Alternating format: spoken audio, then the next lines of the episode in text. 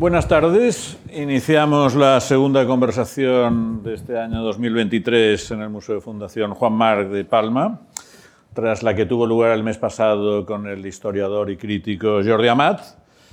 Y hoy tenemos con nosotros a Agustín Fernández Mayo, nacido en La Coruña, 1967, licenciado en Ciencias Físicas.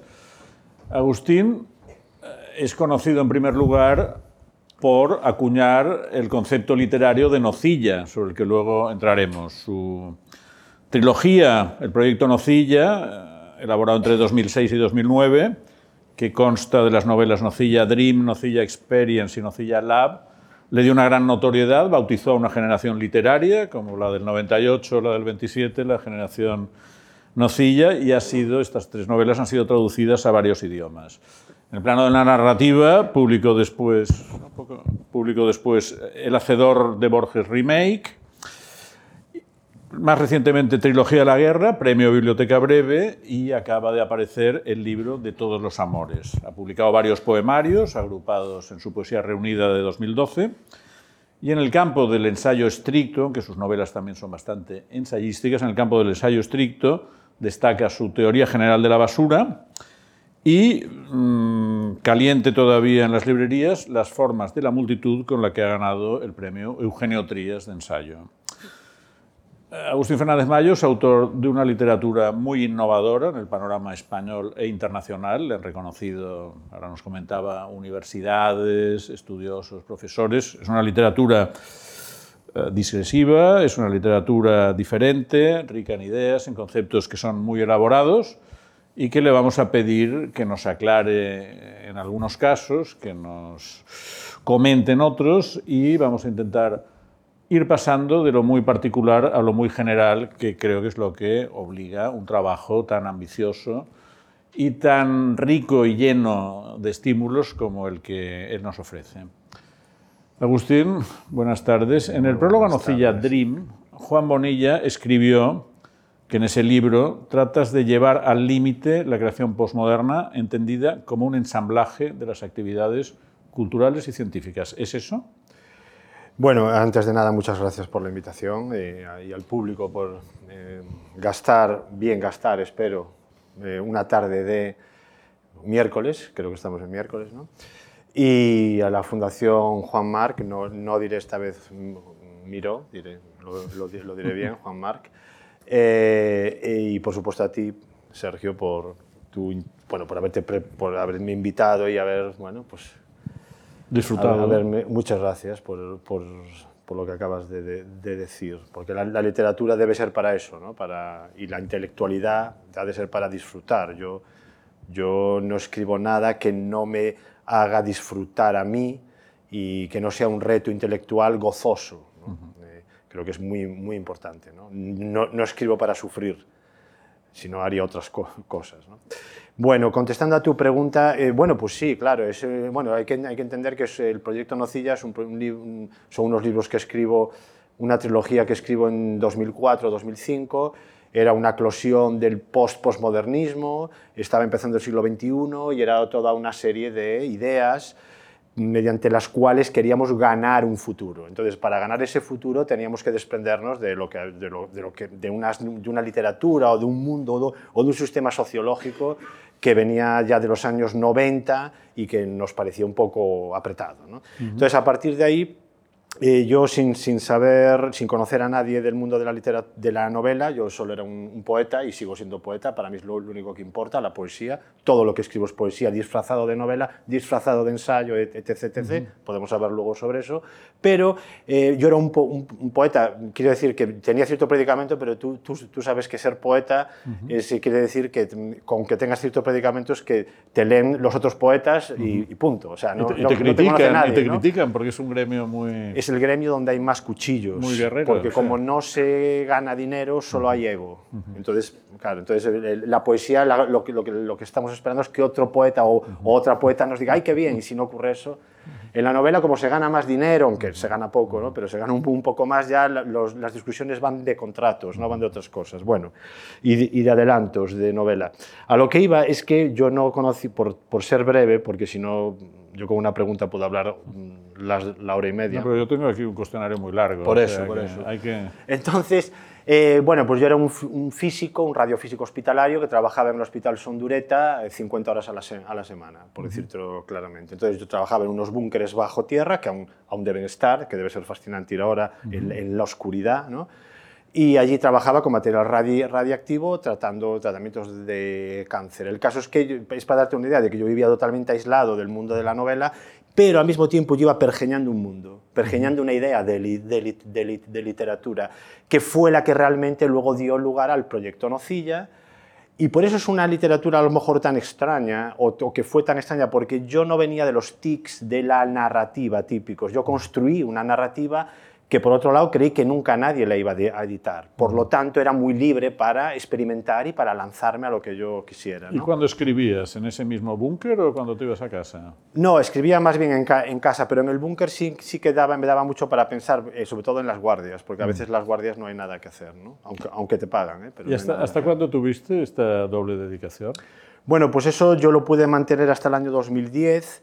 Ya el boom del proyecto Nocilla y de mi narrativa ya había sido en 2006, por lo tanto aguanté bastantes años haciendo vi- viajes por todo el, pla- el planeta y al mismo tiempo tratando pacientes. Y claro, hubo un, mo- un momento en el que me di cuenta de que no podía se- mm, seguir manteniendo esas dos profesiones, porque trabajar 50 horas a la semana en un trabajo tan serio y de tanta responsabilidad, porque hay vidas humanas en, en juego, y al mismo tiempo pues estar via- viajando pues no sé, a Cuenca, a Murcia o a, Shan- o a Shanghái, a- dando conferencias y al día siguiente tener que estar a las 8 de la mañana pues con una serie de pacientes para curarles algo muy real, algo realmente bastante más eh, de- eh, importante que una novela o no, pues me di cuenta de que no debía jugar a esa ru- ru- ruleta, porque tú te puedes confundir y, y y claramente puedes matar a alguien. ¿no?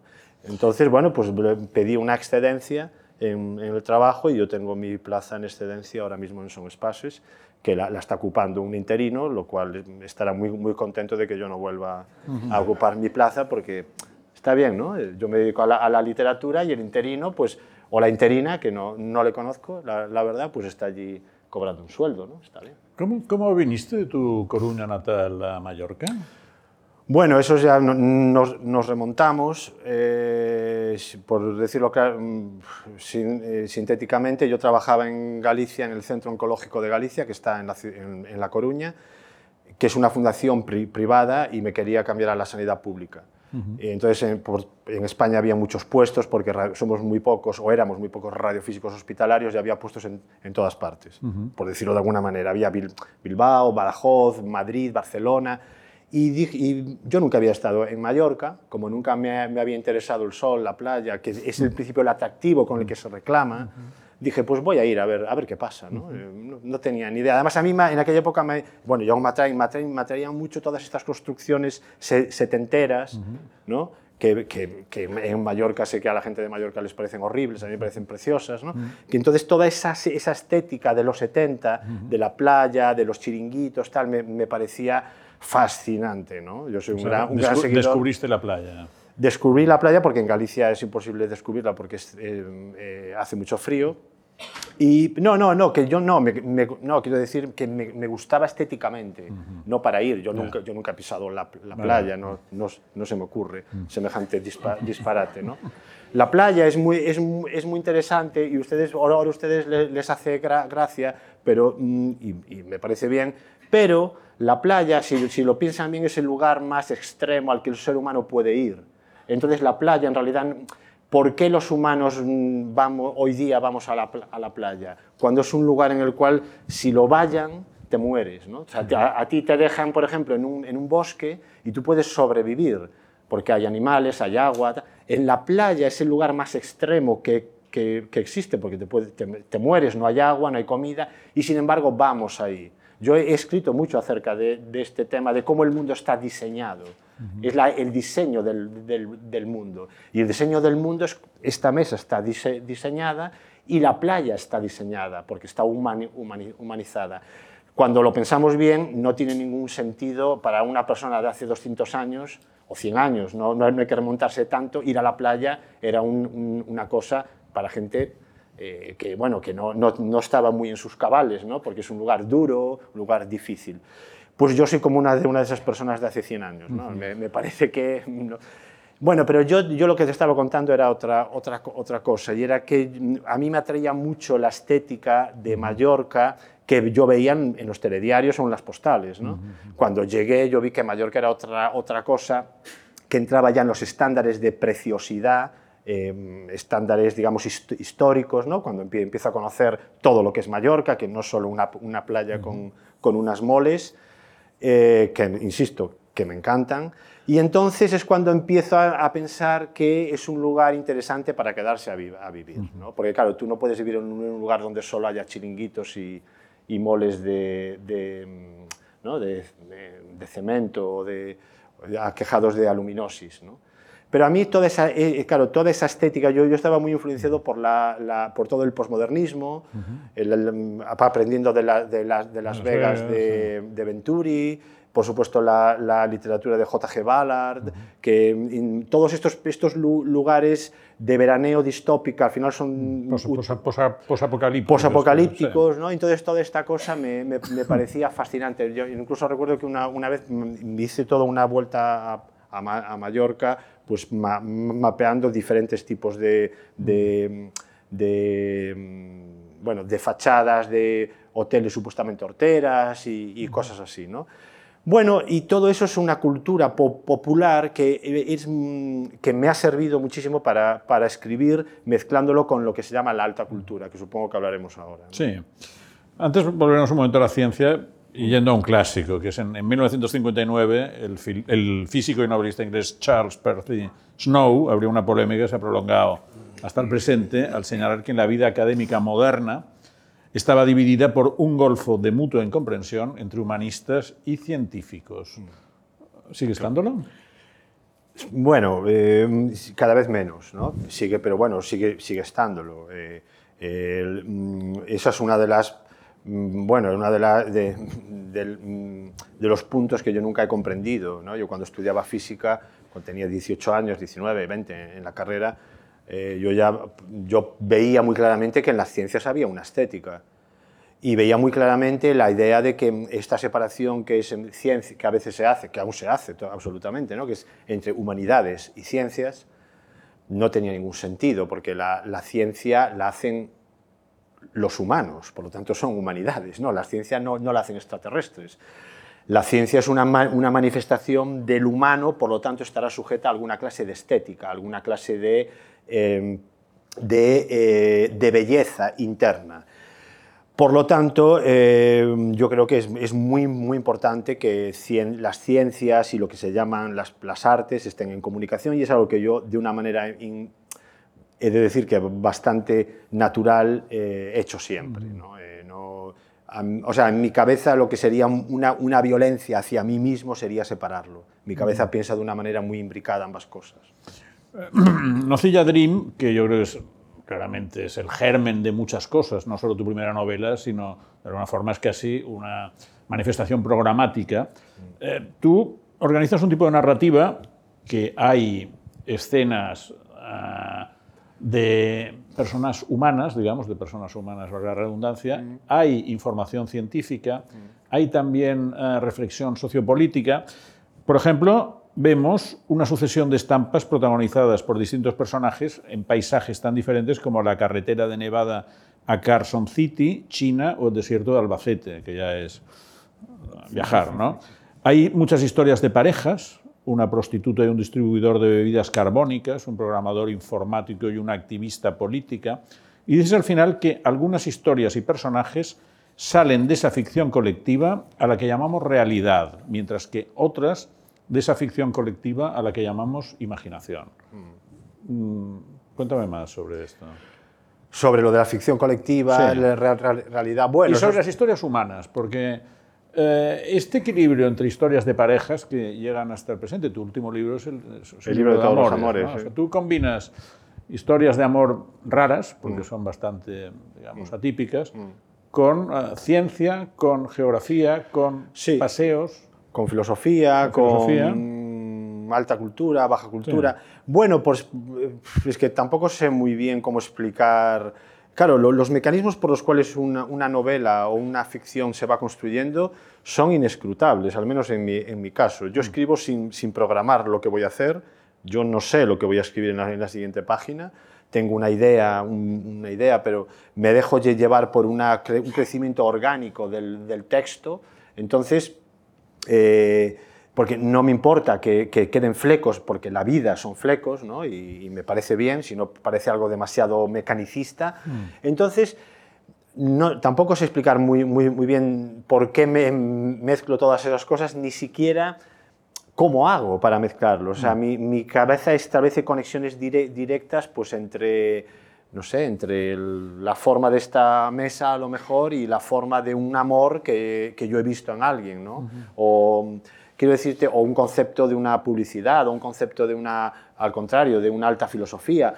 O un detector de neutrinos. O un detector de, de, neutrinos, como sale en Nocilla Dream, si no recuerdo mal. ¿no? Entonces, claro, Nocilla Dream, y Nocilla Experience y Nocilla Lab son tres novelas en las que aparecen cientos de personajes del planeta Tierra. ¿no? Esto, por ejemplo, para que veáis cómo, de dónde sale, eh, rápidamente, es cuando yo pienso en una, recuerdo una imagen de un, que vi en, una fotografía que veo en la, que había visto en el periódico de New York Times, eh, y la fotografía es un árbol que hay en el desierto de Nevada, el único árbol, el único que es un álamo, del cual cuelgan miles de zapatos. Y nadie sabe por qué cuelgan esos zapatos. Nadie sabe por qué la, la gente tira zapatos, ni quién fue la primera persona que tiró zapatos. Entonces yo, eh, es una historia rocambolesca que no voy a contar ahora porque la he contado en mm. muchísimas entrevistas, pero estando en Tailandia con la cadera rota, convaleciente de, mm, de un atropello de una moto, en un paso de peatones, por cierto, me, eh, se me aparece esa imagen y yo empiezo a escribir eso en, Tailandia en unos pequeños mm, papelitos que hay, en, las, en, las, mesillas de noche de los hoteles, que yo nunca supe para qué valían, pues valen para, para eso, para escribir novelas. Entonces empiezo a escribir algo que yo no sé qué es, y que termina siendo a los 25 días de estar allí mm, hasta que me trajeron a España otra vez, porque con la cadera rota y no sé qué, terminó siendo Nocilla Dream. ¿no? Quiero decir que las conexiones que yo hice ahí, empezó todo por una serie de, zapatos que para mí fueron, eran como de repente la metáfora de lo que era el planeta Tierra en ese momento, zapatos de todas clases, desde botas de esquí a, a zapatillas de deporte, como pedantemente se dice, porque es raro, zapatillas de deporte. ¿No? Yo tengo para mí que cualquier objeto que necesita dos palabras para definirse no es un objeto de verdad. ¿no? es como si ustedes van a, a, comprar un helado y dicen, me da una, una, una bola de una mezcla de, de, grasa y agua coloreada. No, es helado. ¿no?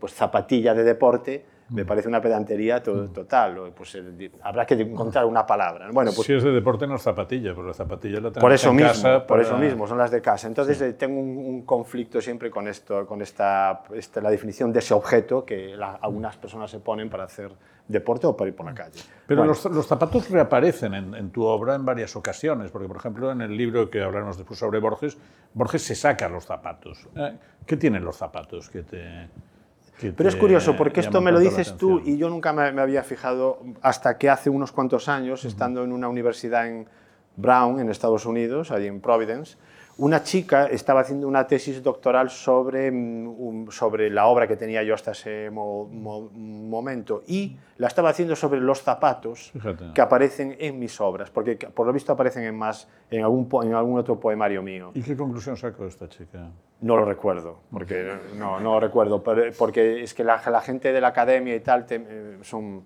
hacen cosas sobre tu obra que tú tienes que desconectar, porque ellos están en su mundo. ¿no? Es mejor no, no, no leerlos y no te podrían contaminar de, o, influenciar. ¿no? Pero era, es curioso, no, no, lo sé, pero bueno, los zapatos tienen una gran tradición en la pintura. ¿no? Van Gogh, eh, Warhol, etcétera. No sé, los zapatos ahí, ahí están. Oye, para ser una propuesta tan radical, tan diferente, ¿por qué el, el, proyecto Nocilla es tan rápidamente captado, entendido, da nombre a esta generación de otros escritores de, tu edad, mm, genera muchas páginas de periodismo cultural, se traduce. ¿Qué pasó? Estamos bueno, hablando claro, del año 2005, 2006, 2007, 2008. Bueno, yo no, lo, yo no puedo saber lo que pasaba, ¿no? porque es imposible. O sea, eso, eso es un, misterio. Si eso supiera, todo el mundo sabría escribir éxitos, por decirlo de alguna manera. Y ni, yo sé escribir éxitos. O sea, yo escribí lo que creí que tenía que escribir bajo mi cultura, bajo mis condiciones de contorno y bajo lo que yo creía que era una investigación poética de la realidad, que al final es lo que, por lo que me interesa escribir, por crear una realidad, eh, porque la realidad no está allá afuera esperándonos, la, la realidad se crea y solo se puede crear con una cosa, que es el lenguaje. Entonces yo escribí eso creyendo que nadie lo iba a editar jamás, porque era una cosa muy rara, ¿no? era un, tipo de narrativa diferente y yo dije, esto no lo va a editar nadie.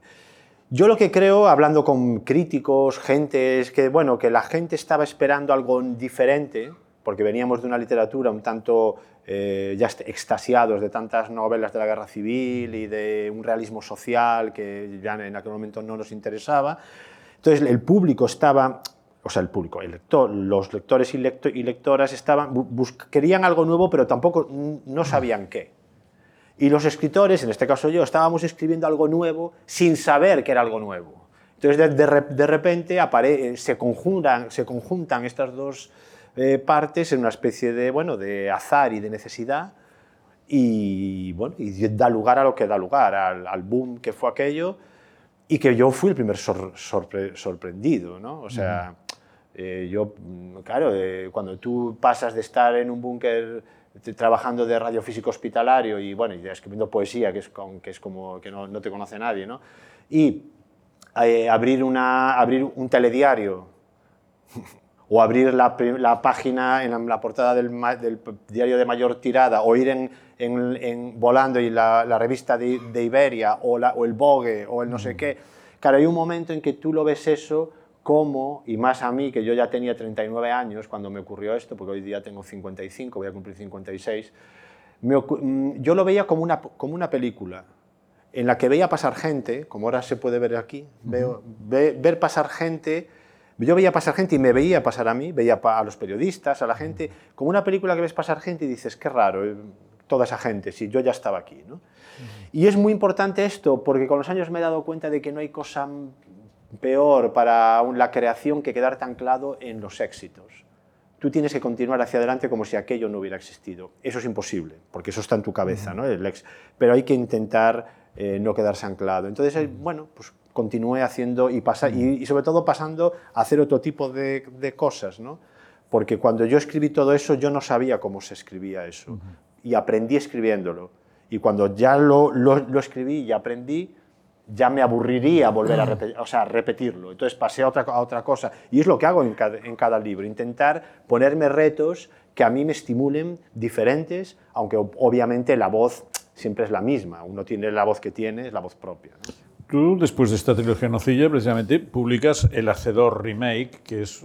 El Hacedor de, de, Borges Remake. El Hacedor de Borges Remake bueno, que es un, es un, libro que también da mucho que hablar y te trae ciertos, ciertos problemas, porque la, mm. el legado Borges estaba muy controlado. ¿Qué pasó con este libro? ¿Qué, ¿Qué, pretendías y qué pasó?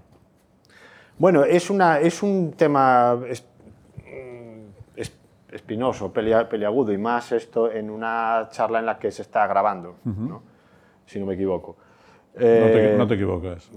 Es, bueno, es que eso, abro paréntesis, eso ha, cambiado todo lo que es el escenario de un speech. ¿no? Yo lo primero que pregunto cuando llego a un lugar es si se está grabando o no, porque cuando no se graba, uno, uno habla de una manera. Pero cuando se está grabando, queda forever and ever. Y hoy día, además, con la viralidad, estas, bueno, hay que tener mucho ojo.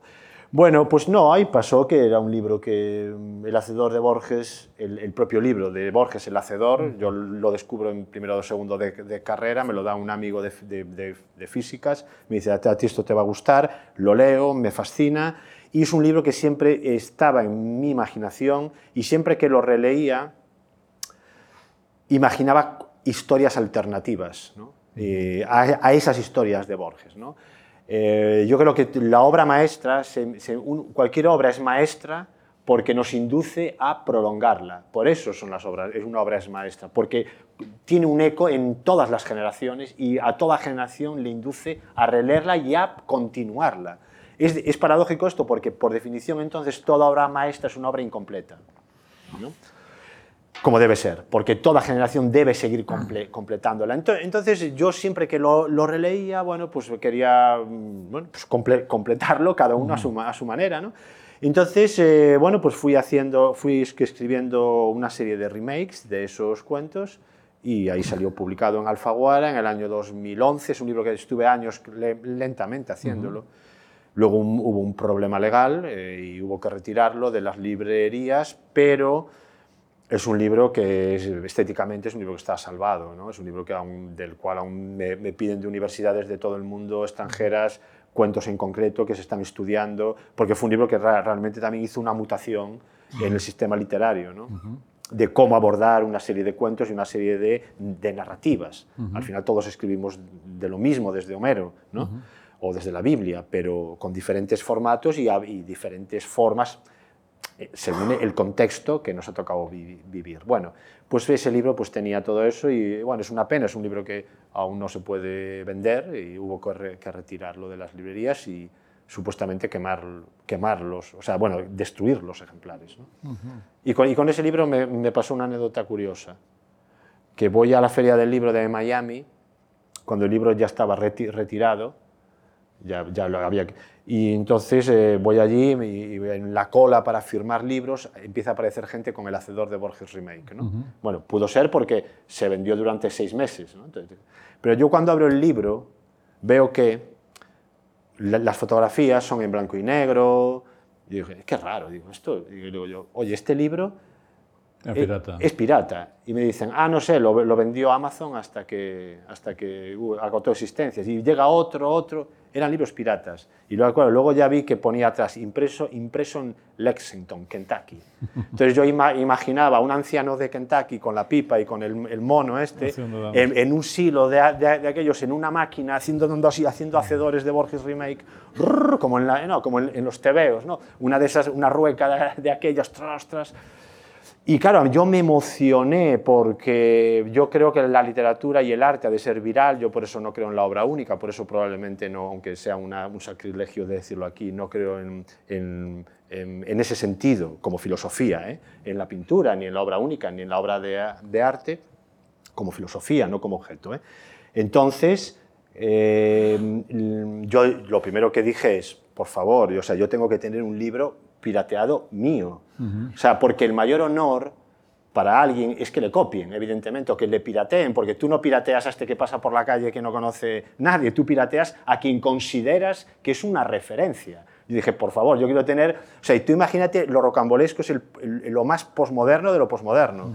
comprar un libro pirata tuyo, de, una obra tuya. Que ya ha salido de circulación. Que ya ha salido de circulación. Entonces yo dije, bueno, yo necesito esto, necesito este libro. Entonces yo dije, te, se lo intenté comprar a cada una de las personas de la fila, nadie me lo quiso vender. ¿no? O sea, quiero decir que incluso en, en, los dramas hay, hay motivo para, para, extraer oro. Si tienes el ojo, eh, como decía Joan, Joan, Brosa, cuando tienes el ojo en modo poeta, extraes oro de, o poesía de cualquier lugar. ¿no? Y eso es súper importante. ¿no? Por eso yo veo la, la televisión todos los, los días, lo bueno y lo malo y de lo malo os traigo más cosas buenas que de lo bueno, supuestamente, ¿no? Porque creo que la cultura está en todas partes si sabes decodificarla.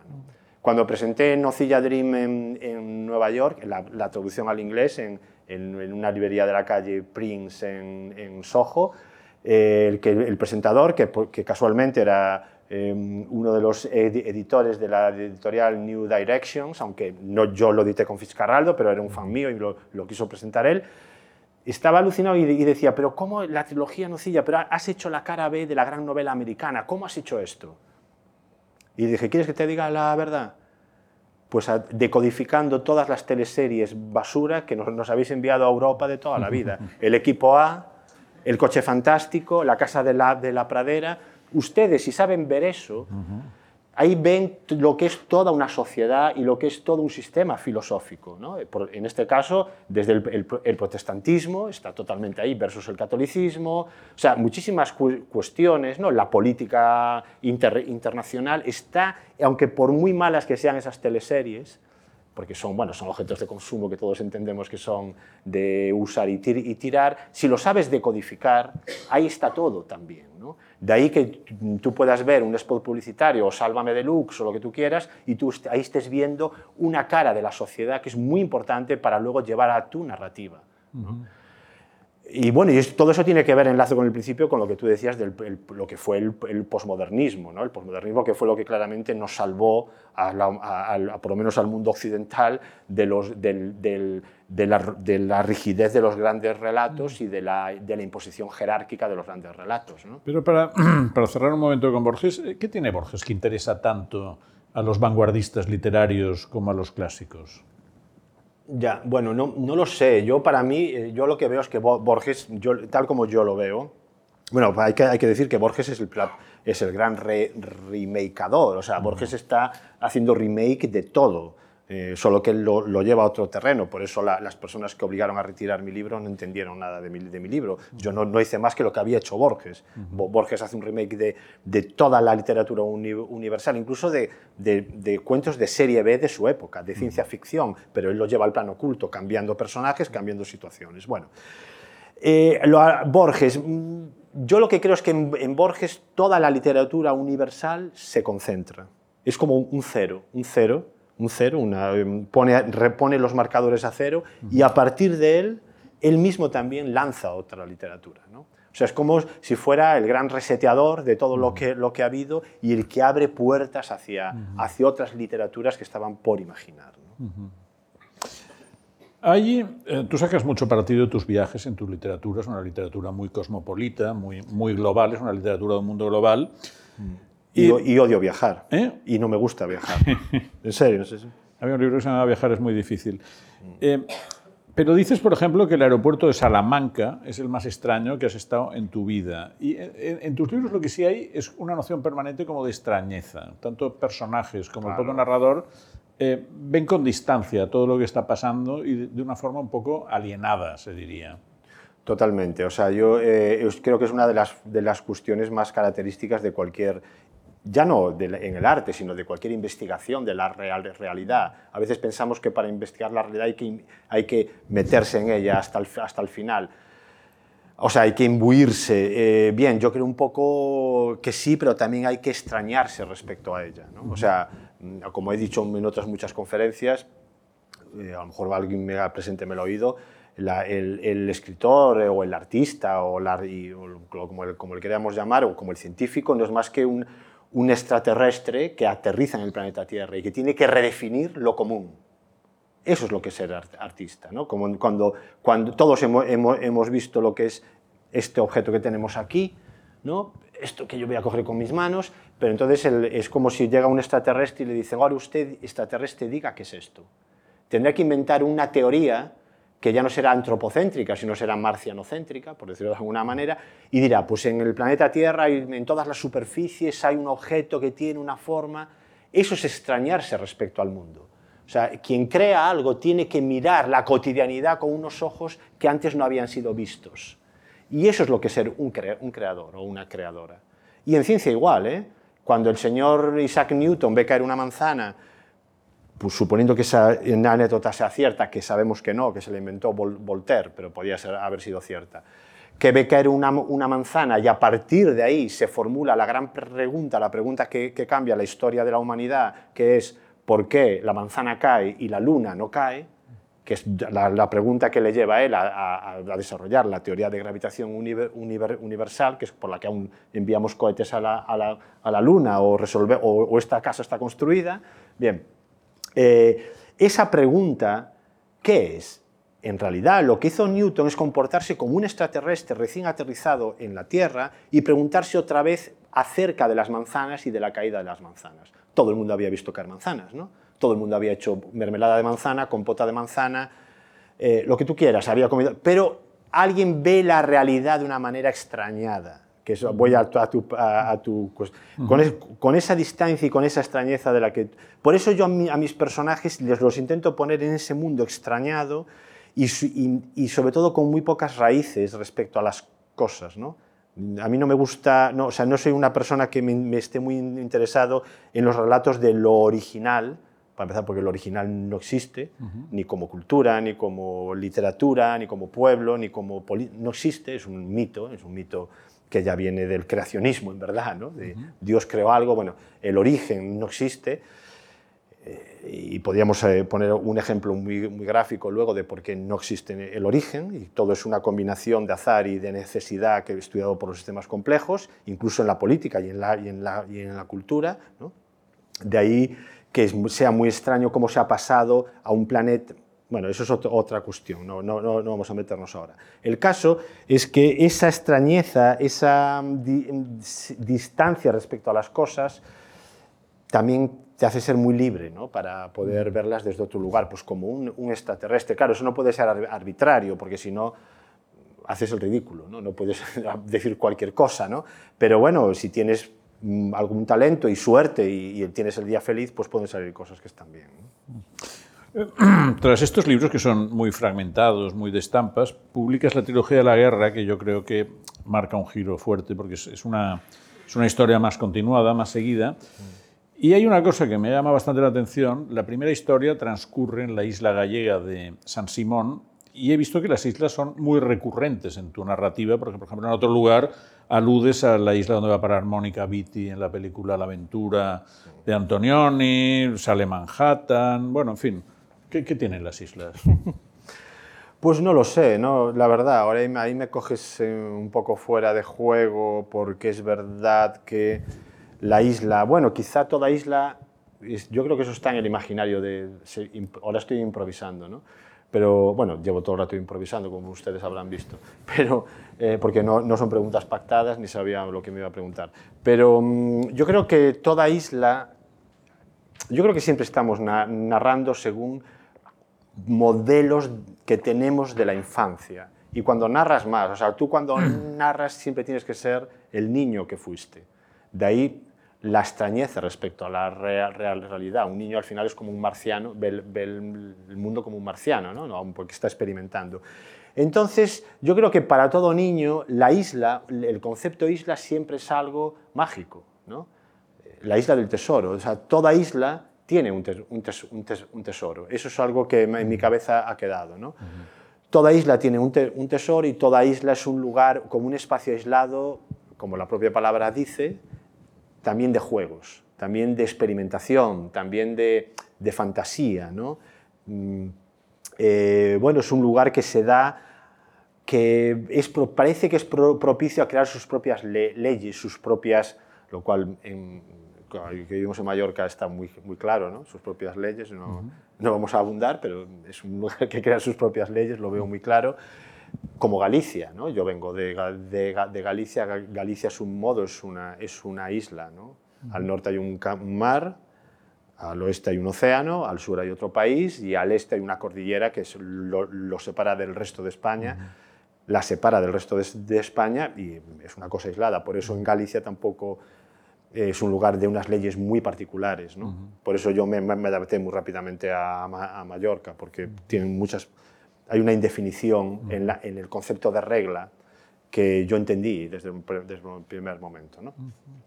Bueno, islas, eh, bueno, pues eso, ¿no? que yo creo que por eso me atraen, ¿no? porque al, al final, te, tú te, no, no, sé si te acuerdas aquello que decía Blake de el, el, mundo está contenido en un grano de arena, ¿no? Y el mundo, o sea, esa, esa cosa de que algo pequeño puede contener el, el universo, uh -huh. al final es pues una isla puede contener el universo. O Borges, volvemos a Borges, el Aleph, uh -huh. ese punto, que, punto. ese punto que, que, contiene al universo entero, ¿no? Uh -huh. ¿Eso qué es al final? Una isla. ¿no? Hay en, en, casi todas tus páginas, hay un peso muy fuerte del, del arte conceptual o sea, del arte conceptual y dentro del arte conceptual del land art, esta, mm. esta tendencia que es en los años 60, que tú, por ejemplo, en, en, la primera parte de la trilogía de la guerra, un personaje vuelve a fotografiar unas imágenes de 1937, es, es muy conceptual lo de volver sobre imágenes antiguas y darle una nueva vida. ¿Cómo, cómo llegas tú a esta, a esta visión artística, a este tipo de trabajo? En general, en el arte sí. conceptual Sí, no, en trilogía de la guerra en particular. Sí, en general y luego, ¿por qué decides aplicarla de una forma tan Bueno, vale, regular entiendo. en tu narrativa? Bueno, pues, pues porque mm, tampoco lo sé. A lo mejor es porque desde que empecé a escribir vi que el arte conceptual era algo que era lo que, lo que en realidad lo que de una forma espontánea es lo que más se acerca a la, a la literatura. ¿no? Eh, hay que pensar que yo, yo estudié física, aunque luego no me dediqué a la física puramente teórica, porque el tra- tra- tratamiento del cáncer no es una cuestión teórica, quiero decir, no es, no es lo que se llama en física, física teórica, pero sí que fue la, la rama que, es- que estudié y la, la- la única, la física que me interesa es la física teórica. De física experimental yo no sé, no sé nada, ni me ha interesado nada nunca y, en fin, no, no me- que no me interesa. Pero la física teórica sí, ¿no? Quiero decir con, e- con esto que al final, ¿qué es la física teórica? Es una, una escritura con una serie de signos muy particulares, pero en realidad es, es, es casi filosofía, ¿no? ¿Qué es el Big Bang? ¿Qué es el final del universo? Y tal. Bueno, esto es lo que se llevan preguntando desde los presocráticos los seres humanos. Eso, tan conceptual, en realidad es lo que más se acerca a la literatura también, porque no olvidemos que la literatura es un sistema de signos y como sistema de signos es una pieza conceptual. Si no supiéramos un, un alfabeto, lo veríamos como un cuadro. Yo, yo veo una- una- un, un texto japonés y para mí es un, un- es un cuadro de arte abstracto. ¿no? Si vamos más, a- más allá, nos damos cuenta entonces de que lo más cer- cercano a a la, a la literatura dentro del arte, digamos, es un cierto conceptualismo. Porque, claro, no trabaja tanto con imágenes, sino con eh, ideas. De ahí que, claro, cuando uno tiene 18 años o 20 o los que fueren y, y conoce la pieza que hace Duchamp, cuando hace con los- sus ready-mades y cuando coge un urinario y lo mete en una sala de exposiciones que cambia, inventa el arte conceptual y cambia todo el arte del siglo XX y lo que va de XXI, Claro, en ese mo- momento ve- ves que hay un mecanismo teórico que eh, se acerca al- a lo que es la fantasía narrativa. ¿No? Porque obviamente el, el- el urinario que físicamente que fue Duchamp y compró en, en- en urinarios Massanella o lo que sea y lo, y lo- y lo metió en la Fundación Marc, ese urinario en concreto no tiene ningún valor. Lo que importa es el concepto, de ahí que sea el arte conceptual. Por eso hay mucha gente que robó el, el urinario, lo rompió, da igual, no, eso que no han entendido lo que es el arte conceptual. Ponemos otro. Ponemos otro. El arte conceptual es el concepto. Y eso se acerca mucho a lo, a lo- a lo que es el mundo de la fantasía. ¿no? Por eso yo creo que me ha interesado ta- tanto, eh, eh, o me ha excitado tanto. Y luego siempre que he ido a mis viajes, que como te digo, no me gusta nada viaja- viajar, creo que es un error absoluto viajar, pero absoluto. Creo además que el ser humano ya ha ma- mapeado todo el, el planeta y no tenemos que andar por ahí como imitando a los exploradores del siglo XIX para ver lo que ya otros han visto y para, para demostrar lo que otros nos han contado. A mí esto no me interesa nada. Eh, y además que viajar es, es pel- es peligroso, por otra parte, entonces no, no creo que sea algo conveniente. Por otra parte, el ser humano por algo ha hecho ciu- ciudades, porque no es nómada, eh, porque es, eh, es... En fin, pero viajo mucho, porque, porque viajo mucho por esta, esta vida absurda que tenemos los escritores y escritoras, que es que nos tienen por ahí como si fuéramos ca- cantantes de rock. ¿no? Claro, eh, ahora aquí, ahora allá. Yo, yo la semana pasada estaba en, en Calcuta, eh, anteayer en Barcelona, que por cierto coincidimos en un acto también, mm, pasado mañana en, Barcel en Madrid, eh, bueno, en fin, que est- estamos todo el día por ahí. Eh, y entonces, mm, eh, mis viajes siempre hay algo, como me, me aburro muchísimo cuando viajo, entonces intento reproducir la- las condiciones más parecidas a mi, a mi casa, que es escribir, en- me- quedarme en la habitación del hotel, por supuesto, y escribir y ver la televisión. ¿no? Por eso yo he escrito muchísimas obras mías en aeropuertos, en, en- en- en- vuelos transoceánicos, de esos de 14 ¿Sí? horas, que son maravillosos porque na- nadie te molesta, o en, o o o hoteles. ¿no? ¿Cómo, cómo escribes en ordenador, me imagino? Sí, ¿no? sí, hoy, sí, claro, hoy día sí ya. ¿no? Pero eh, eh, lo que te iba a decir es que a veces, aún así, como soy humano, me, no soy, un- me, me canso de estar en, la en el, en el hotel, ¿no? en, la, en la habitación, entonces salgo, algo pequeña sin incursión. Y cuando salgo siempre intento hacer algo que me valga para un, para un trabajo, para hacer algo. Eh, me planteo un reto de algo que me interese, claro, y, y entonces intento eh, hacerlo pues, como un mero juego conceptual. Por ejemplo, voy a Turín porque me, me- me invitaron a un congreso de, de filosofía, precisamente. Y yo estaba un poco aburrido. Y de repente me entero, por ignorante de mí, mira que yo he leído a Nietzsche, pero ignorante de mí, que Turín, eh, Nietzsche había vivido en, Turín y que en Turín acontece la gran anécdota de que Nietzsche sale un día de su, casa a pasear y a, los 200 metros ve a un cochero que está dándole con el látigo a su, al, caballo, el, eh, porque el caballo no quiere caminar. Entonces Nietzsche hace algo que nadie sabe un porqué, que es que abraza el cuello del caballo y dice, madre, soy tonto. Y vuelve a su casa y emudece durante 10 años hasta su, muerte. Nietzsche nunca más volvió a hablar. Claro, yo cuando me entero de, esto, ¿qué hago? de repente pienso, pues por divertirme, por hacer algo, o por, una excitación intelectual, pues voy a hacer yo la misma caminata que Nietzsche, a ver qué pasa. Entonces eh, me entero bien de, de cuál fue exactamente la caminata y voy y filmo todo el, trayecto, algo totalmente prosaico, es como si ustedes salen ahora de, aquí y se van a la Plaza Mayor, pues van así, ¿no? Y bueno, a ver, qué, a, ver qué, a ver qué pasa. Y voy a donde, llego a donde Nietzsche abrazó al caballo y me encuentro algo. Porque cuando está el, el ojo en modo poesía, como decía Joan Brosa, siempre encuentras algo.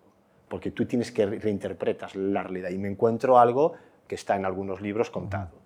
Bueno, pues con eso hice una, una pieza que primero era una pieza personal, porque yo no soy artista plástico, ¿no? pero para mí de, de, de land art, entre comillas, en este caso era urban, eh, urban art, pero eh, de caminata, conceptual, y al mismo tiempo me sirvió para, por ejemplo, usarla en trilogía de la, de la, guerra. En trilogía de la guerra hay un personaje que hace, hace eso y se encuentra lo que yo, yo, yo me encontré. Quiero decir que también yo estoy todo el rato reciclando cosas de mi propia vida. No, no tiro nunca nada a la, a la basura. De ahí mi, mi, libro de teoría que tú has citado en la entradilla, Teoría General de la Basura. Todo es reciclable. Todo producto simbólico es reciclable. Esto que cuentas de Nietzsche, y que no desvelaremos para que la gente vaya a tu libro, lo que te encuentras. Perdón. Siempre. ¿Quieres un poco de agua? Sí, gracias.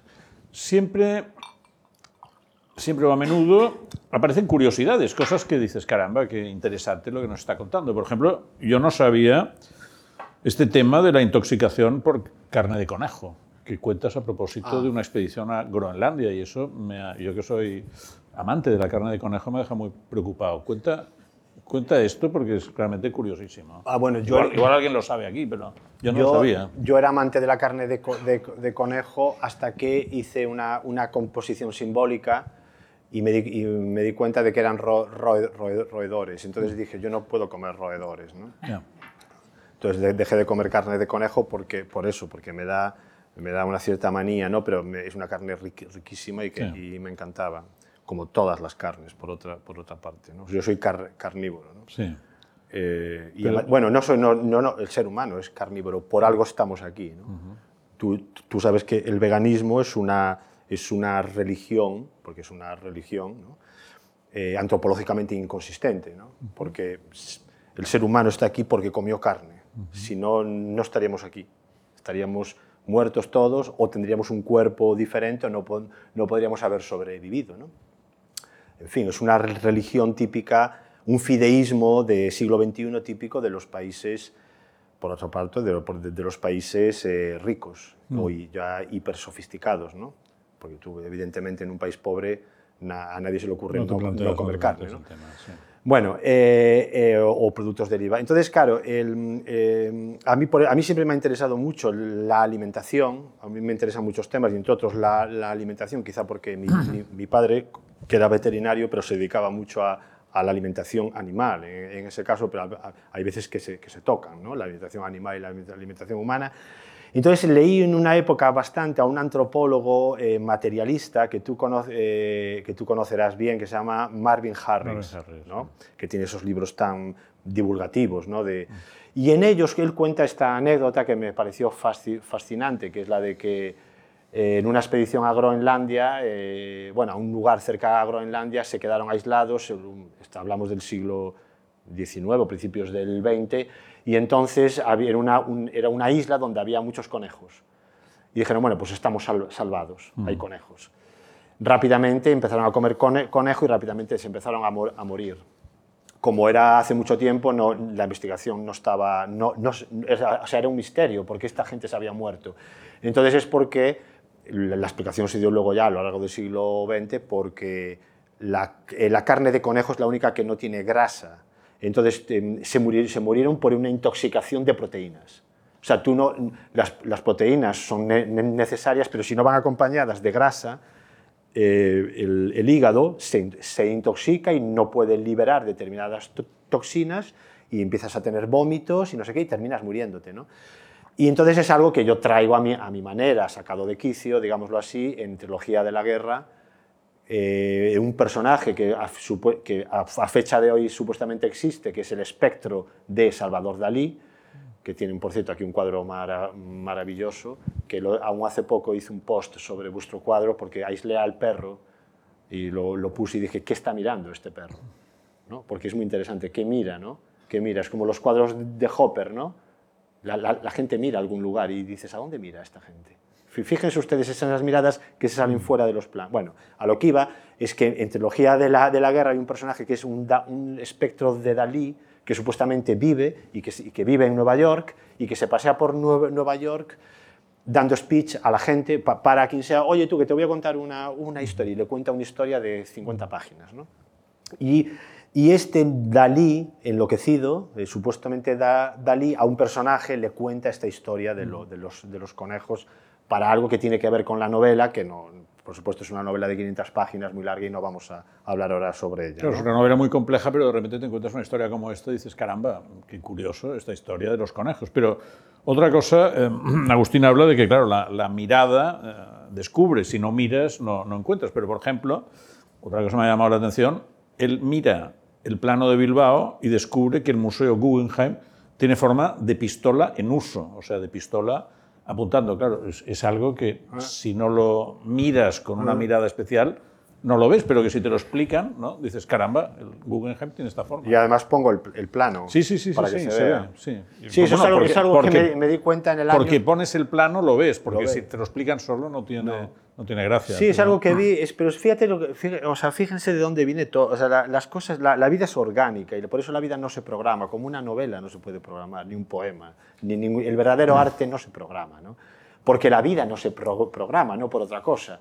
Entonces, eh, esto, fija, eh, año 2004, me acuerdo como si fuera ahora, estoy en, en, en, Palma, en casa, y en un periódico hablaban del Guggenheim y, y, ponían cómo llegar al Guggenheim, en plan, me lo, ahora me lo estoy inventando, el país viajero, no sé, o el mundo viajero, no, no sé qué. Y yo veo el mapa y veo que tiene, tiene forma de una pistola pu puesta en, en apoyada en una mesa horizontal y además hay una construcción que parece delante una bala que está saliendo. Bueno, pues eso se queda ahí, pero yo lo recorto en el año 2004 y lo guardo.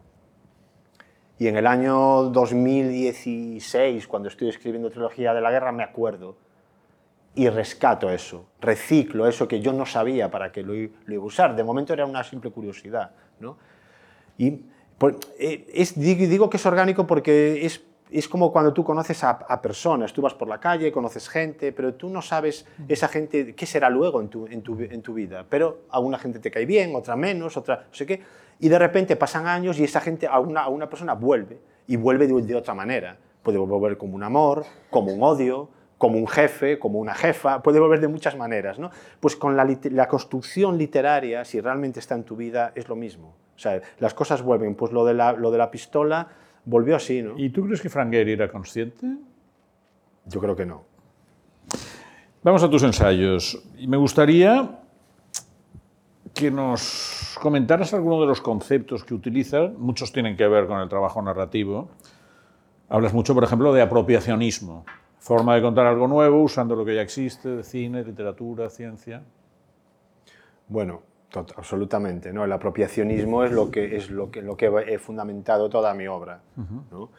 que es algo que yo copio de algún modo eh, en, en, las artes, de, por, por, supuesto, del arte, o sea, de los mecanismos apropiacionistas que desde los años 60 eh, se incorporan al arte ya como algo fundamental, ¿no?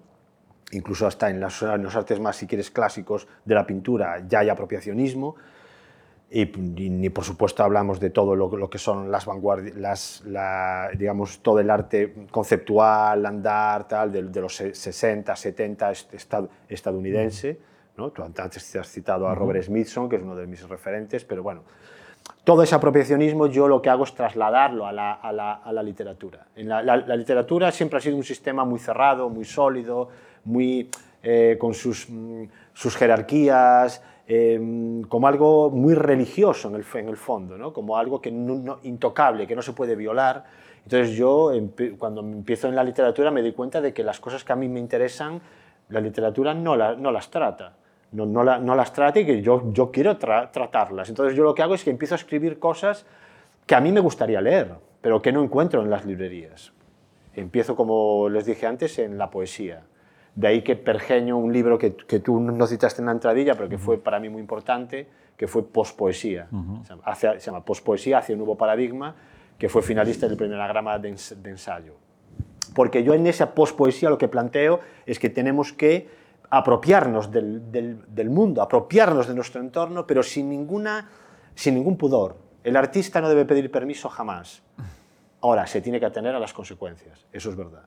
¿No? pero nunca debe pedir per, per, permiso y tiene que apropiarse de las cosas para construir un mundo como el científico tiene que, que hacerlo. Ahora, Oye, eso luego puede tener unas consecuencias. Hay problemas pueden... de, de, derechos de autor. Tú, en, en, en, la última edición del proyecto Nocilla, agradeces a Nutrexpa Correcto. que te hayan, entiendo que, que te hayan dado permiso y que no te hayan molestado con, con este bueno, asunto. Bueno, pero no, claro, bueno, pero bueno, ya, ya que sacas eso, eh, intento, creo que lo, lo, estás, lo estás comentando como algo que, me, en el sentido de que me estoy contradiciendo. No, no, no, no, en el sentido de que el apropiacionismo puede tener un, un rebote. Por, por, supuesto. Si te apropias de algo que otra persona no quiere que te apropies. Ya, pero por supuesto, pero lo que ocurre es que cuando yo edito Nocilla Dream, que lo, lo edito con una editorial eh, eh, minoritaria, Candaya, Candaya, que por cierto, he de decir, ya que esto se está emitiendo, que hace cuatro días se ha muerto el, el editor Paco Robles de Candaya, el que junto con, con su esposa o compañera y, con, y compañera Olga eh, editaron Nocilla Dream, y en fin, una, una editorial, eh, bueno, en fin, una, unas personas que han movilizado la literatura en español, tanto aquí como en Latinoamérica, de una manera increíble, y que pues tengo un, bueno, me gustaría tener un recuerdo para él porque era una persona increíble y un, edi un editor con un ojo eh, fantástico. ¿no? Bueno, pues cuando edito con ellos, yo no, pido, no, no pedimos permiso a nadie. O sea, Nocilla Dream es un libro que está lleno de apropiaciones de, otras de otros lugares, todo está referenciado, pero está lleno de apropiaciones que yo inserto entre textos míos entonces eso se crea un sistema de retroalimentación, de feedback entre lo mío y lo apropiado, de tal modo que lo mío cambia y lo apropiado también cambia. ¿no? Esto es el apropiacionismo. ¿no? Uh -huh. Pero claro, hay un momento en que cuando yo paso a editar eh, con Alf Alfaguara, que ella es una multinacional, Alfaguara dice, bueno, esto hay que pedir per, per, permiso. ¿no? Entonces, bueno, yo escribí a, escribimos a Nutrexpa y Nutrexpa pues estaría encantada. -huh. Dijo, sí, sí. ¿Qué es el tiempo topológico? Bueno, eso es una pregunta muy técnica ahora. Vamos a ver, el tiempo topológico, claro, es un concepto que yo intento introducir, voy a intentar explicarlo de una manera... Y es un concepto que yo introduzco en teoría general de la basura, pero que como libro, pero introduzco por primera vez en una conferencia en México en el año 2010, a, la uh -huh. cual me, me, invita Juan Villoro a dar en, en, en, una, en un centro de México. Eh, bueno, y es cuando el tiempo topológico... Eh, lo que hago referencia ahí es la, más o menos, por, sintetizarlo, me daba la impresión de que la literatura había estado interesada en el tiempo, siempre, en desarrollos cronológicos, como es lógico, ¿no? La, eh, un principio, nudo y, desenlace, historias de familias, historias de peripecias, vidas de, de personas. Eso es algo que está basado en el tiempo, no exactamente en el espacio. O sea, lo que articula la literatura clásicamente es el tiempo. Y a mí me daba la impresión de que la literatura que hacía yo estaba articulada no en el tiempo, sino en el espacio. Es decir, conceptualmente unía cuestiones de tiempos muy diferentes en un mismo espacio. Entonces yo a eso, por ponerle algún nombre, le, le puse eh, tiempo topológico, que es una contradicción en términos, pero juego con eso, porque la topología, eso es que es una rama de la matemática, por otra parte, estudia las superficies, bueno, estudia los, los objetos, no estudia el tiempo, estudia volúmenes, superficies. Entonces me, me, gustaba esa, esa aparente contradicción, tiempo topológico, para intentar definir un poco mi literatura, que no estaba basada tanto en el tiempo como sí en el, en el espacio. ¿no? ¿Y el realismo complejo? Bueno, el realismo complejo es una, un concepto más, más avanzado y que realmente es el núcleo de todo lo que hago, creo. Eh, por resumirlo, eh, vamos a ver, eh, hasta hace pocos años pensábamos que no sabíamos que el mundo estaba organizado en redes. Y me estoy refiriendo a redes analógicas, tanto como redes digitales, pero sobre todo analógicas. Es, es decir, hasta hace 40 años, o 20 años, que no son tantos, pensábamos que, por decir algo, una hormiga no estaba relacionada con un elefante. Y hoy día sabemos que están relacionados a través de una cosa que se llama una red compleja, a través de la, de la alimentación. Si tú destruyes eh, una comuna de hormigas, a lo mejor puedes destruir a un elefante. ¿no? Y están unidos por cada una cadena trófica. Eh, las personas estamos unidas a aquella, aquella, cosa de los seis grados de separación, que a través de seis personas, pues ahora con Facebook son 4 con algo, 5 con algo, 5 porque es una media, de ahí lo de coma algo, porque no, no, hay, no hay, un coma algo de persona, ¿no? Pero bueno, como es una media, podemos estamos unidos con cualquier otra persona del mundo a, a través de 5 pasos, de 4 pasos, bueno. Entonces, todo eso lo que quiere decir es que eh, el mundo en verdad se organiza a través de, una, de redes complejas, no de cadenas lineales. Esto es un primer concepto muy, muy importante, porque yo me di cuenta de que mi literatura, se, estaba, se organizaba así, sin yo, sin, espontáneamente, sin yo pensarlo.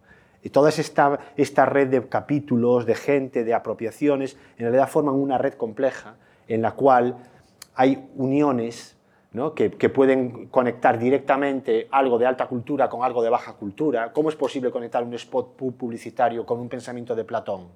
Eso antes era una, un, era una herejía. Una, una herejía porque tenías que, porque antes era un, la literatura estaba como todo, ¿eh? estaba eh, organizada por un sistema jerárquico arbóreo, vamos a llamarlo así. Hay un tronco principal, una rama secundaria, terciaria, cuartiaria o como se llamara, no, no lo sabemos. Cuaternaria. Cuaternaria. Eh, quiero decir con esto que para llegar al, al extremo, a la, a la hoja de más arriba, desde la base, tú tenías que pasar por todas esas jerarquías. En la literatura, ¿qué significa? Que tienes que pasar por todas esas justificaciones y tienes que construir una trama que te lleve allí. O en el, o en el poder, es, es igual. Tú antes para comunicarte con un profesor, yo no podía comunicarme con un profesor directamente, había que pasar por unos, primero con el secretario, la secretaria, luego no sé qué. Todo eso ha, cambiado. Si, soy, si, fuera, si fueran hace 50 años, yo no estaría hablándoles así, ni ustedes me estarían mirando así habría otro tipo de, movimiento jerárquico arbóreo. Sin embargo, eh, la sociedad ha cambiado y también las literaturas cambian. Entonces yo me di cuenta rápidamente de que mi literatura estaba em, organizada en red, es decir, que para ir de la base del árbol, por decirlo de alguna manera, a la, última hoja, no hace falta pasar por todas las ramas, llegas en un solo enlace, de ahí lo de red, es un solo enlace. Si lo sabes hacer, y si tienes eh, talento para hacerlo. Por eso puedes conectar directamente un, tríptico de, Mercadona, si ves algo que tenga valor, con un, pensamiento de alta filosofía en un solo link. Pero insisto, la metáfora tiene que ser pertinente, porque si no, haces el ridículo. Entonces, claro, yo me, daba cuenta de que todo lo, que hacía de conectar alta y baja cultura lo, hacía porque inconscientemente estaba estableciendo un sistema en red. Y, a, esas redes se les llama complejas. De ahí que, ¿y por qué lo de, ahí lo de complejo? ¿Y, de ahí lo de, ¿y por qué lo de realismo? Pues muy brevemente. Para mí solo existen dos tipos de arte o de literatura, en este caso, de literatura. La, la, literatura realista o la anticuada. Es decir, toda literatura tiene que ser realista. ¿En qué sentido? Claro, ahora ustedes dirán, bueno, ¿y qué significa realista? Bueno, pues realista significa que tiene que conectar con la realidad que le ha tocado vivir. Ahora, eso sí, eso puede ser luego a, través de la fantasía, la ciencia ficción, si queremos, la invención o el realismo social, es igual, pero tiene que conectar con la realidad. Entonces, claro, hoy día, ¿cómo construimos el arte? Pues tenemos que ser realistas porque tenemos que conectar con la, nuestra realidad, pero la forma de conectar con nuestra realidad es a través de la complejidad, de las redes complejas. Y de ahí lo de realismo complejo. Uniendo esas dos palabras, se unen esos dos conceptos y dan lugar pues, a esas obras tan magníficas que yo hago. bueno, lo has explicado muy bien, pero ahora te voy a preguntar otra cosa también bastante complicada que sale en La forma de la multitud, en tu último libro, que señalas, me parece muy interesante, dos tipos de capitalismo, el de tiempo infinitesimal y el antropológico. Me mm. gustaría que nos definieras qué son estos dos capitalismos que... Bueno, pues caray, que tipologizas. Ahora ya estás, Después, después ya hablaremos del amor y pasaremos la palabra al público. Ah, bueno, sí, porque mira, es la hora, ¿eh? No, pero capitalismo y amor. Vale, vale, vale. Pues a ver. Bueno, he de decir que ese libro, La forma de la, forma de la multitud, que lleva como subtítulo Capitalismo, religión e identidad, se edita hoy. O ustedes lo pueden comprar mañana en todas las librerías y es un libro de ensayo que ganó el premio Eugenio Trías. El primer premio de Eugenio Trías, que es la primera vez que se convoca, lo cual estoy feliz de que lleve un, libro mío, ese galardón por primera vez. ¿no? Bueno, es un libro eh, en el que intento explorar dos, formas de capitalismo que no son el capitalismo monetario, el que todos llamamos capitalismo, sino que, eh, bueno, son cosas que me, mm, bueno, me, parece dar, no sé, me, parece darme cuenta, o me doy cuenta, si lo queremos decir así, de que hay, una, hay, hay capitalismos que son invisibles, ¿no? pero que son realmente los que están operando. Uno de ellos, el primero que ha citado él, eh, yo le, he llamado capitalismo de tiempo infinitesimal. ¿Por qué? Porque es cuando, eh, cuando te das cuenta o analizas bien y te das cuenta de que hay cantidad de fragmentos de cada uno de, nosotros que a través de datos hemos vertido en las redes, en Internet en general, que están construyendo identidades nuestras a través de esos datos, que yo, lo que llamo en el libro identidades estadísticas, porque es una especie de estadística hecha con cada uno de nosotros, y que están operando por nosotros para hacer transacciones económicas, para, para, vendernos, eh, para vender paquetes de viaje, para hacer incluso transacciones que jamás veremos. Es, es decir, que hay toda una serie de lo que se llaman bots, la abreviatura de robots, que están operando por nosotros y con nuestros datos para obtener dividendos, para obtener dinero o para obtener cualquier otra, otra cuestión que no sea dinero. A lo que voy es que eh, lo importante para mí es darse cuenta de que operan tan rápidamente en tiempos tan pequeños que no los podemos ver. Operan en nanosegundos.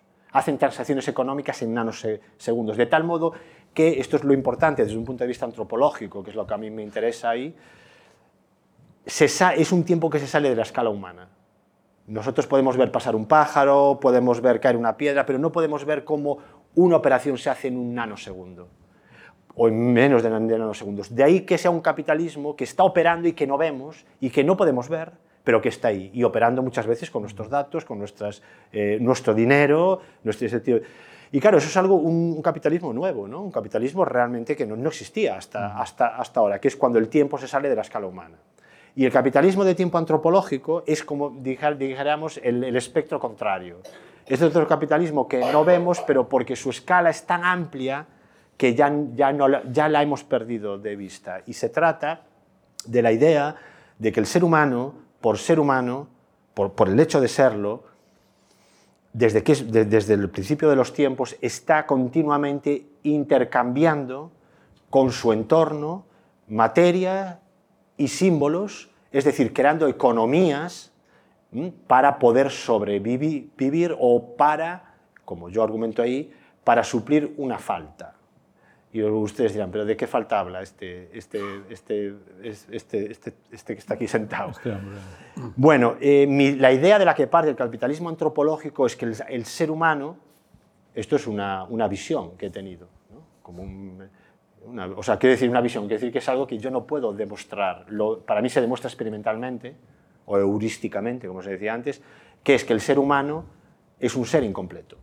Entonces al ser humano le falta algo.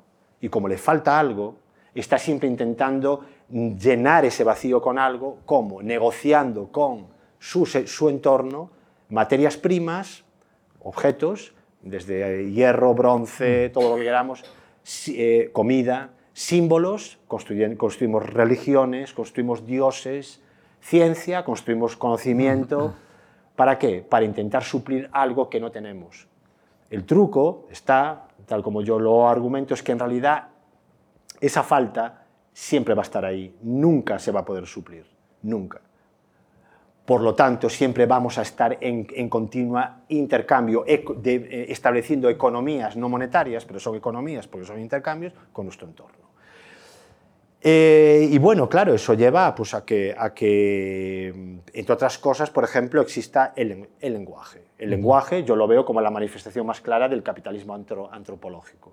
¿Por qué? Porque el lenguaje humano es imperfecto, al contrario que el de los animales o el de los árboles o el de lo que ni, siquiera es un lenguaje, es el, lenguaje humano es imperfecto en el sentido de que como el humano siempre quiere ir por delante de sí mismo, crea arte, crea metáfora, crea algo que se sale de sí mismo eh, para poder estar en diálogo con el entorno, porque quiere rellenar una falta. Fíjense ustedes que un perro, una, hormiga, un árbol, una piedra, están en perfecta armonía con el entorno.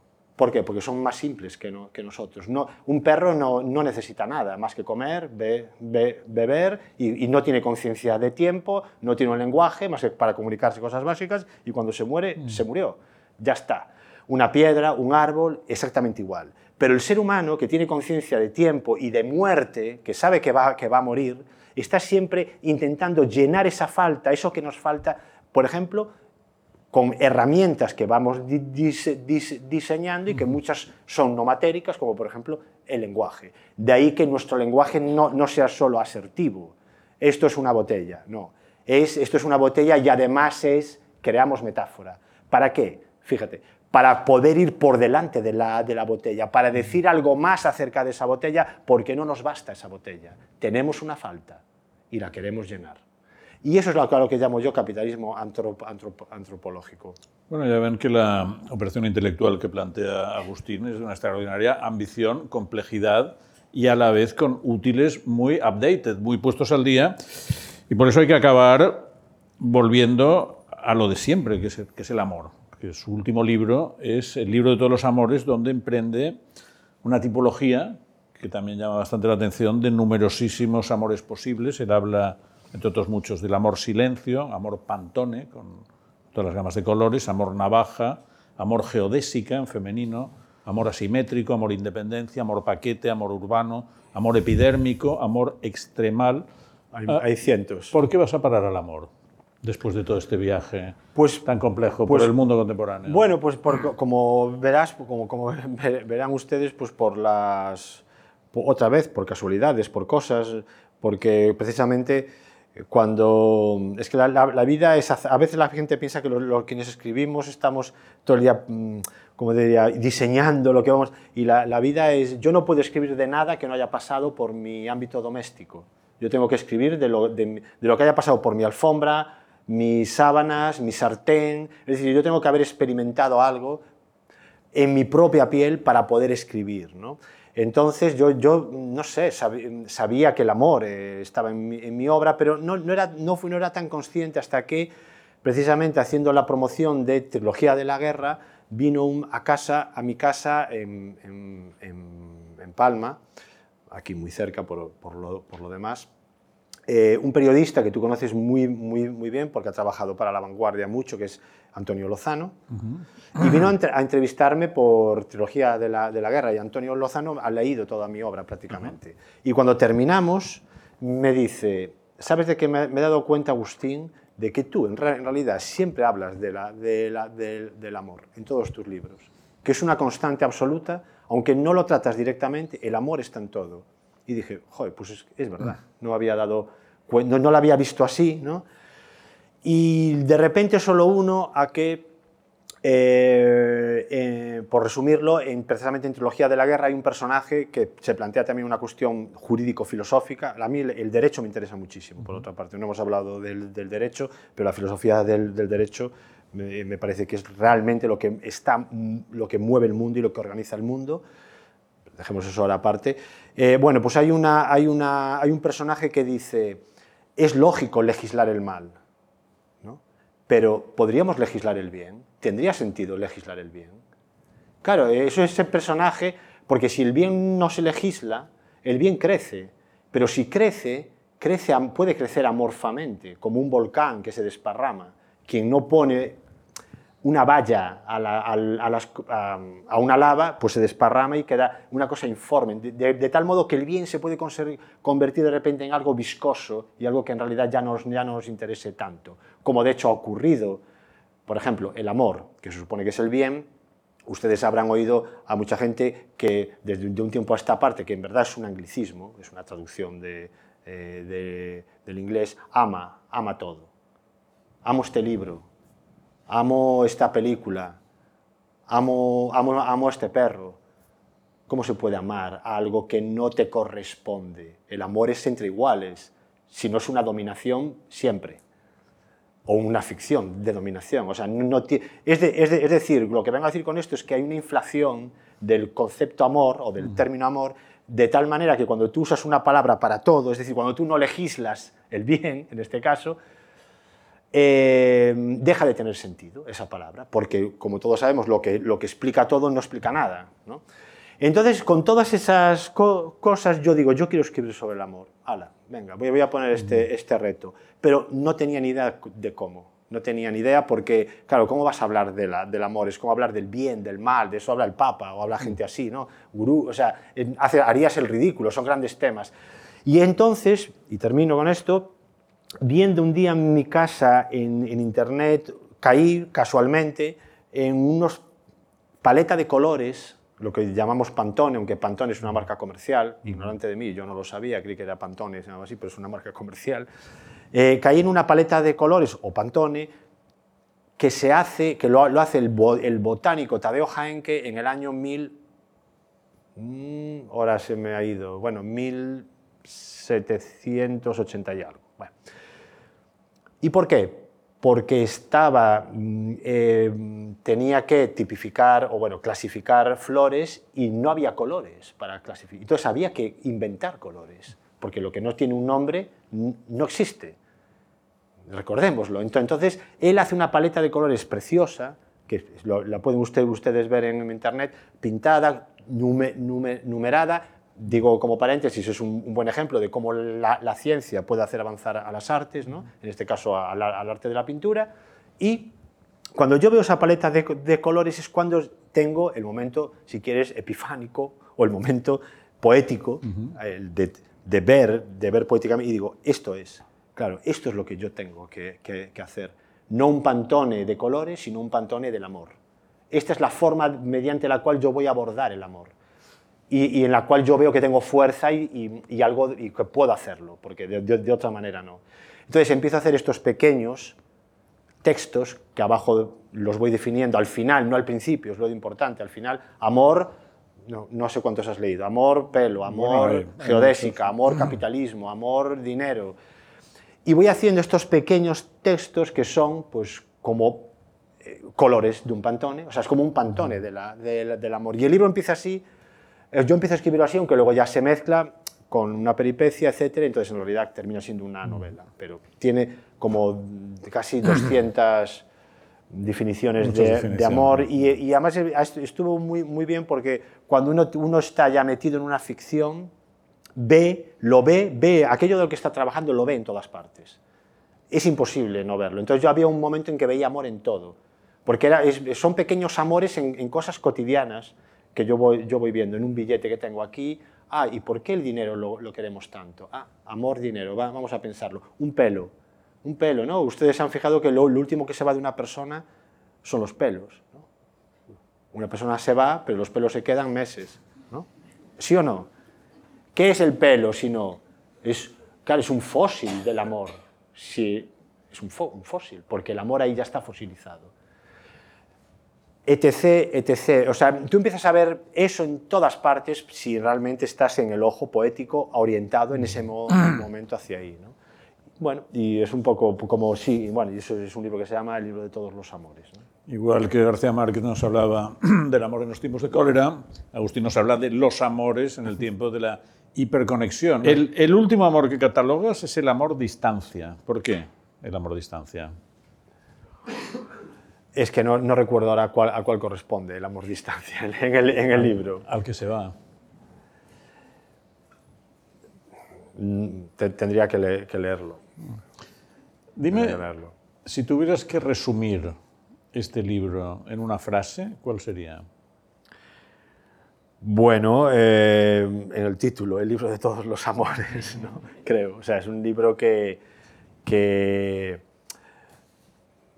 bueno, o sea, por ejemplo, amor no es amor distancia, pero algo que me y con esto si ya si quieres acabamos por, o sí. acabo. Algo que a mí siempre me, me ha dado muchas vueltas es la, la, idea de que esto ya está en verdad en Nocilla Lab, pero pergeñado. La idea de que cuando dos personas, en este caso va, hablo de amor de, de en lo que voy a referir ahora es amor de pareja.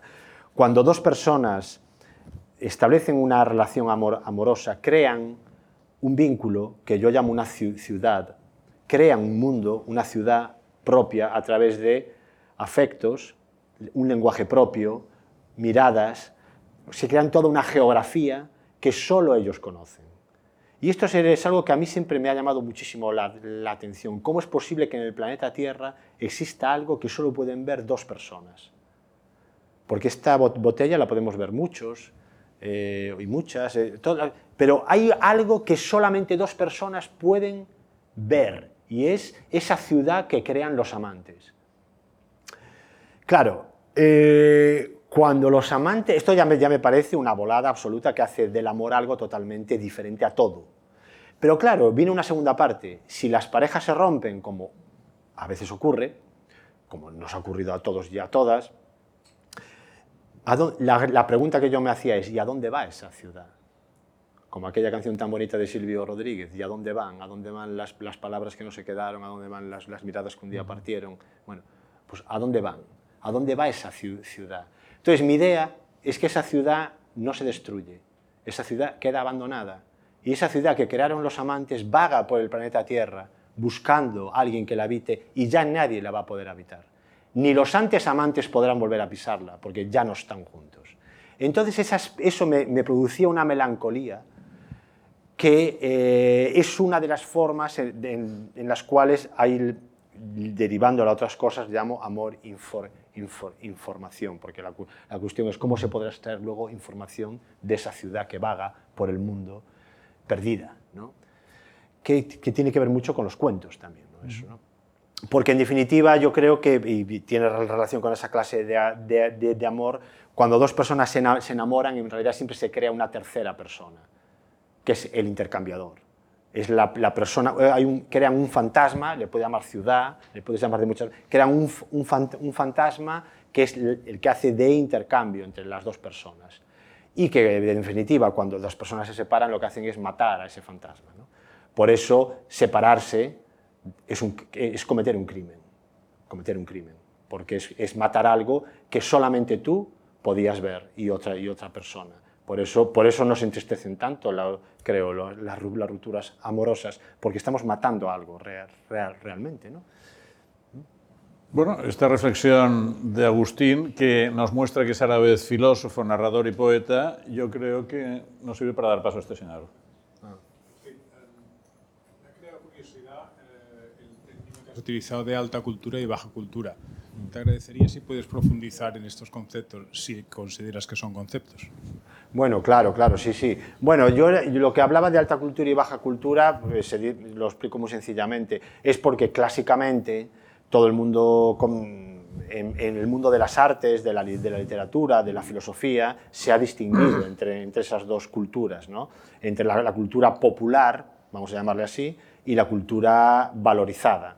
Entonces, hace, hasta mediados del siglo XX, hasta que empieza el posmodernismo, era imposible mezclar esos, dos, ámbitos. La, la, novela sí que lo hacía, pero si te fijabas, condescendía hacerlo. ¿no? Bueno, ahora estamos escribiendo aquí, bueno, pues vamos a hablar de este mercado po popular, pero bueno, porque, bueno, bueno, bueno, porque me pillas de buenas. ¿no? Y voy a hablar desde mi altura.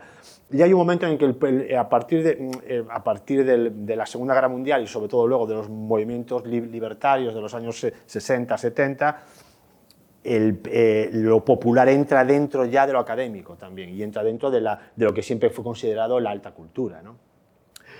Esto, que es una obviedad, en la literatura no era tan, tan obvio, aunque en las, en las ciencias, en el cine, eh, perdón, en las ciencias, en el, en el, arte, en el cine, en otras, en otras manifestaciones sí, en la literatura no era tan obvio hasta el siglo XXI. ¿eh? O sea, no era tan obvio que se pudiera hablar tranquilamente de voy a la, voy a, voy a la, a la, nevera y abro la nevera y cojo una Coca-Cola. Lo había que decir, eh, abro la, la nevera y cojo un refresco de cola porque no estaba bien visto poner marcas comerciales. Claro, eso hay un momento en que yo me rebelo contra eso, pues de ahí lo de Nocilla, aunque Nocilla en verdad viene de una canción punk del grupo Sinestro Total, que tiene una canción que se llama Nocilla que merendilla, no viene exactamente de la Nocilla, pero bueno, pero a su vez en, la canción de Sinestro Total sí que viene de la Nocilla, o sea, es todo una, una cadena. Lo que vengo a decir es que la alta y baja cultura siempre habían estado separadas y me refería a este tipo de, de, cuestiones. ¿no?